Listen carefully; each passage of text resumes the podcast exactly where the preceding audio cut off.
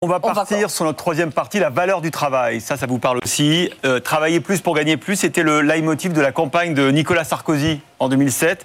Sans vous caricaturer, Jean-Luc Mélenchon, votre leitmotiv à vous, ça pourrait être euh, travailler moins, gagner plus. En tout cas, c'est une véritable réflexion sur la place du travail, euh, sur son prix et sur le partage de la valeur à laquelle vous nous invitez dans votre programme.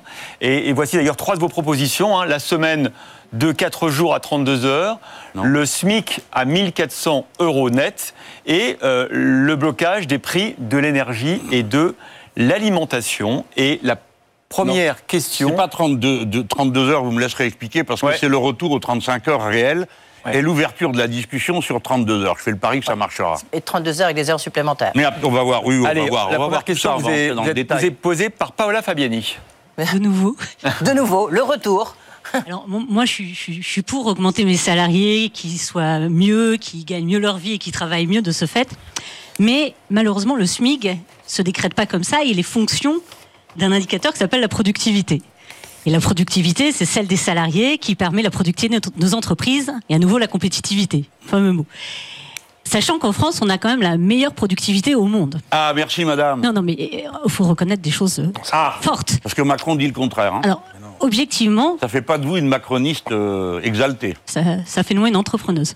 Euh, donc effectivement, euh, la meilleure productivité au monde, ça veut dire qu'on peut pas l'augmenter, parce que sinon on risquerait quand même de mettre en péril le bien-être, la santé de nos salariés.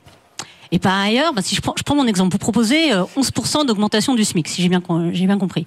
Euh, 11% d'augmentation du SMIC, on sait que ça s'arrête pas à, au SMIC. Ça touche quasiment toute la masse salariale, parce que par effet de ricochet, les différents salaires, alors pas les plus hauts, mais les différents salaires vont être d'ailleurs ce que j'ai en vue. Hein. Oui, donc ça va faire, on va dire, allez, 10% d'augmentation de la masse salariale. D'accord. Alors moi, j'ai deux, j'ai, deux points. Moi, je suis un centre d'appel, j'ai réussi, je pense, à relocaliser à Paris, encore ce qu'on l'a cité. Je suis en concurrence face à des centres d'appel qui sont au Maroc, en Tunisie, à Madagascar. Alors j'ai deux solutions par rapport à ce que vous faites. La première, c'est de dire à mes clients, je vous augmente de 10%. Je pense que là, il y a 80%, ils vont partir spontanément euh, ailleurs. La deuxième, c'est que je prends sur ma marge. Le problème, c'est que je suis dans une activité de service qui est basée essentiellement sur l'humain, donc le salaire. Et je ne fais pas des marges mirobolantes. donc ça veut dire que 7% de marge. Donc ça veut dire qu'au final, le premier mois, je vais tenir 7, 7. Le premier mois, je vais tenir. le deuxième mois, je vais tenir. Alors là, c'est riche, alors, clairement. Et qu'est-ce que je fais à la fin de l'année? Donc, ma question, c'est quel mécanisme, encore une fois, je, veux bien prendre la proposition, mais quel mécanisme vous faites pour qu'on puisse rester en France, qu'on puisse être compétitif, sans pour autant augmenter la productivité, parce qu'on a vu qu'on était au maximum? D'abord, d'abord, un, parole d'or. Nous sommes productifs. Et deuxièmement, une remarque que vous faites, qui est de dire, si on continue comme ça, il y a une limite à presser le citron. Bon. Et non, mais disons aussi ça, c'est que ça s'est payé d'un prix dans ce pays. L'augmentation de la productivité, on est très performant. On avait une gamme de produits intermédiaires extrêmement nombreuse. Au lieu d'être concentré sur deux, trois produits production comme l'Allemagne, on s'est fait un peu relaver, mais quand même, on est les plus forts dans toutes sortes de, de domaines. Il y a un problème structurel de l'économie de notre temps. Ça, c'est sûr. La productivité ne progresse plus. Alors on nous avait annoncé que la révolution numérique allait nous permettre de faire des bons dans la productivité. Elle a eu lieu et ça n'a pas eu de bons. Maintenant on est sur l'intelligence artificielle. Non mais vous verrez, tous ces gens ont cru que euh, euh, ces nouveautés elles-mêmes n'auraient pas besoin d'être produites et de coûter à leur tour et donc de revenir sur les cycles ordinaires du travail humain. Alors, mon point de vue est un point de vue macroéconomique. J'en suis conscient. Hein, et de ce point de vue, peut-être que ce n'est pas satisfaisant pour répondre à la question posée par une entreprise, la vôtre, avec une barge de manœuvre, la vôtre, dans une activité, le téléphone. Pardon, je suis bon en bois, moi en téléphone. Non mais attendez, madame, si j'étais bon en téléphone, comme je suis bon en bois, euh, vous auriez votre réponse dans les cinq minutes. Je vais m'y mettre. Mais d'ici là, voici ce que j'ai à vous dire. La production, puisque d'abord parlons de du temps de travail. La production est-ce que, juste, pardonnez-moi, décidément, je vous interromps beaucoup, je sais que ça vous énerve, mais quand même. Non, ça m'énerve pas. Il y a le chef d'entreprise là, qui est là. Non, mais Yann Orfin, justement, lui est dans le service. 90% de ses coûts, c'est dans du salaire. Donc, euh, je pense que c'est intéressant que vous posiez votre question, et comme ça, justement, vous pourrez répondre aux deux. C'est pour ça que je me suis permis de vous interrompre, Jean-Luc Mélenchon. Moi, je suis parti du principe, hein, que vous partiez, parliez des 32 heures. Et donc, j'ai fait un calcul simple, c'est que 32 heures payent 1400 euros, c'est 20% de coût de travail supplémentaire. Donc si votre projet social, c'est d'augmenter de 20% le coût du travail, Eh bien, j'ai un, exemple concret dans toute la branche de la propriété que je représente. On a 560 000 collaborateurs en France. Votre proposition détruirait des dizaines de milliers d'entreprises et détruirait 400 000 emplois dans une seule branche de services. Toutes les branches de services seraient concernées. Et quand une boîte dépose le bilan, c'est deux autres qui suivent. Et ma question est simple. Si vous détruisez toutes les entreprises, en tant que président, comment allez-vous faire pour présider un pays sans aucune entreprise et donc sans fiscalité? Bon, alors je vais prendre. Euh, ça vient de tous les côtés. Je vais vous dire une chose, monsieur, j'en crois pas un mot. De, ce que je vous dis là bah, Écoutez, vous on, êtes... a 3, on a 3% de marge nette. Vous faites 3%, vous augmentez de 20%, ça fait 17%. J'ai compris, merci, j'ai compris. Mais ce que je veux vous dire, c'est que le tableau d'apocalypse que vous faites n'aura jamais lieu. Pourquoi? Parce que je ne crois pas qu'à partir du moment euh, où je serai là, les gens diront Eh bien, puisque c'est comme ça, on ferme notre entreprise, c'est ce que vous diriez vous, parce que ce type me menace, et donc toutes les entreprises vont rester sales. Vous croyez que les entrepreneurs vont dire, puisque M. Mélenchon est là, et puisqu'il a prévu de le faire, dorénavant, on ne balaye plus, on ne nettoie plus, on ne lave plus Non, mais on ne pourra pas payer, on ne pourra plus payer les collaborateurs. Laissez-moi terminer.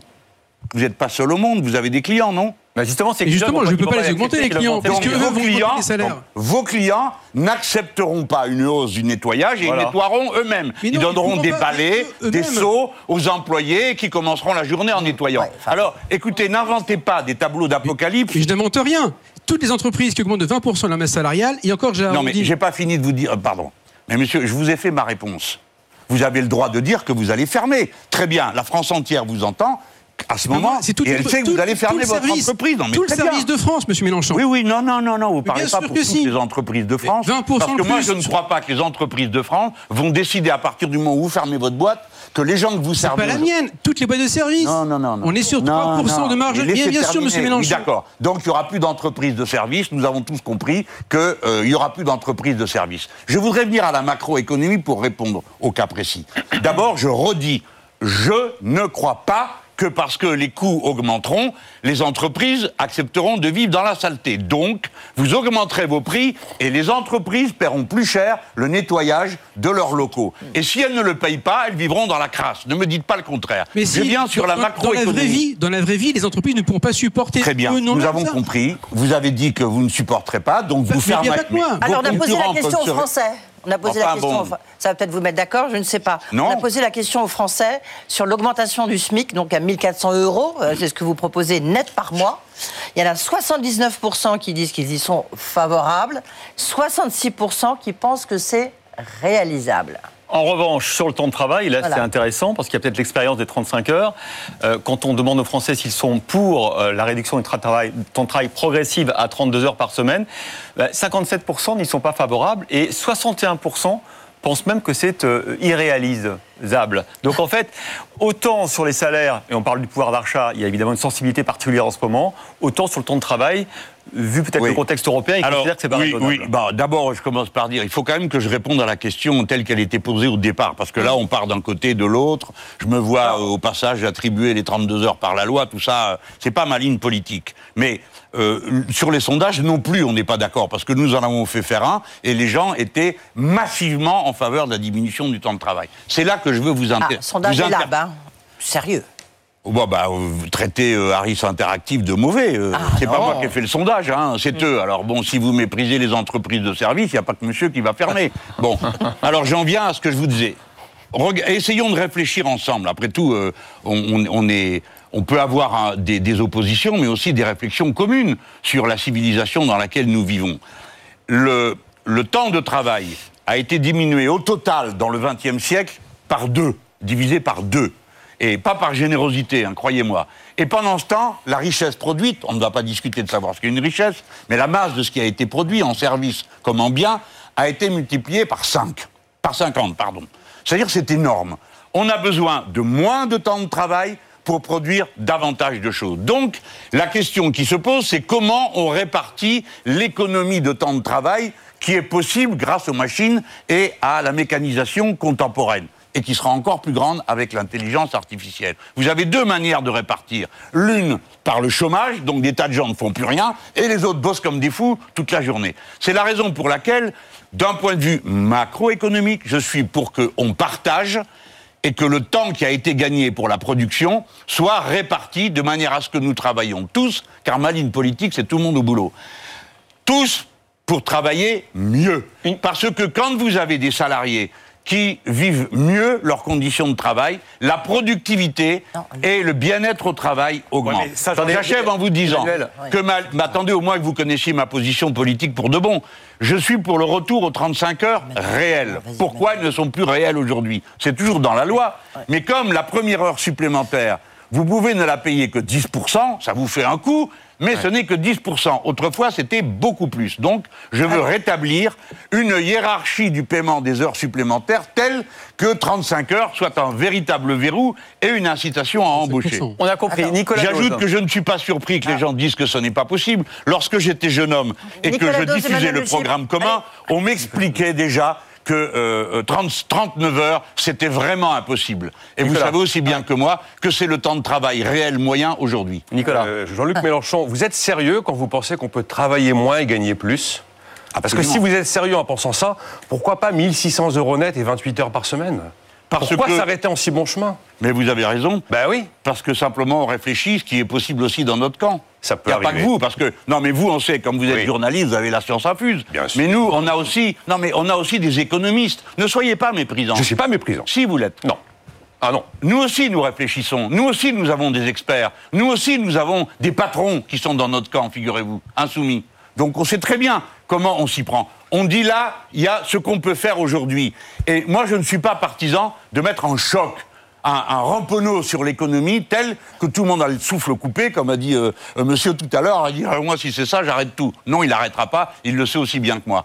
Donc, oui, je suis sérieux.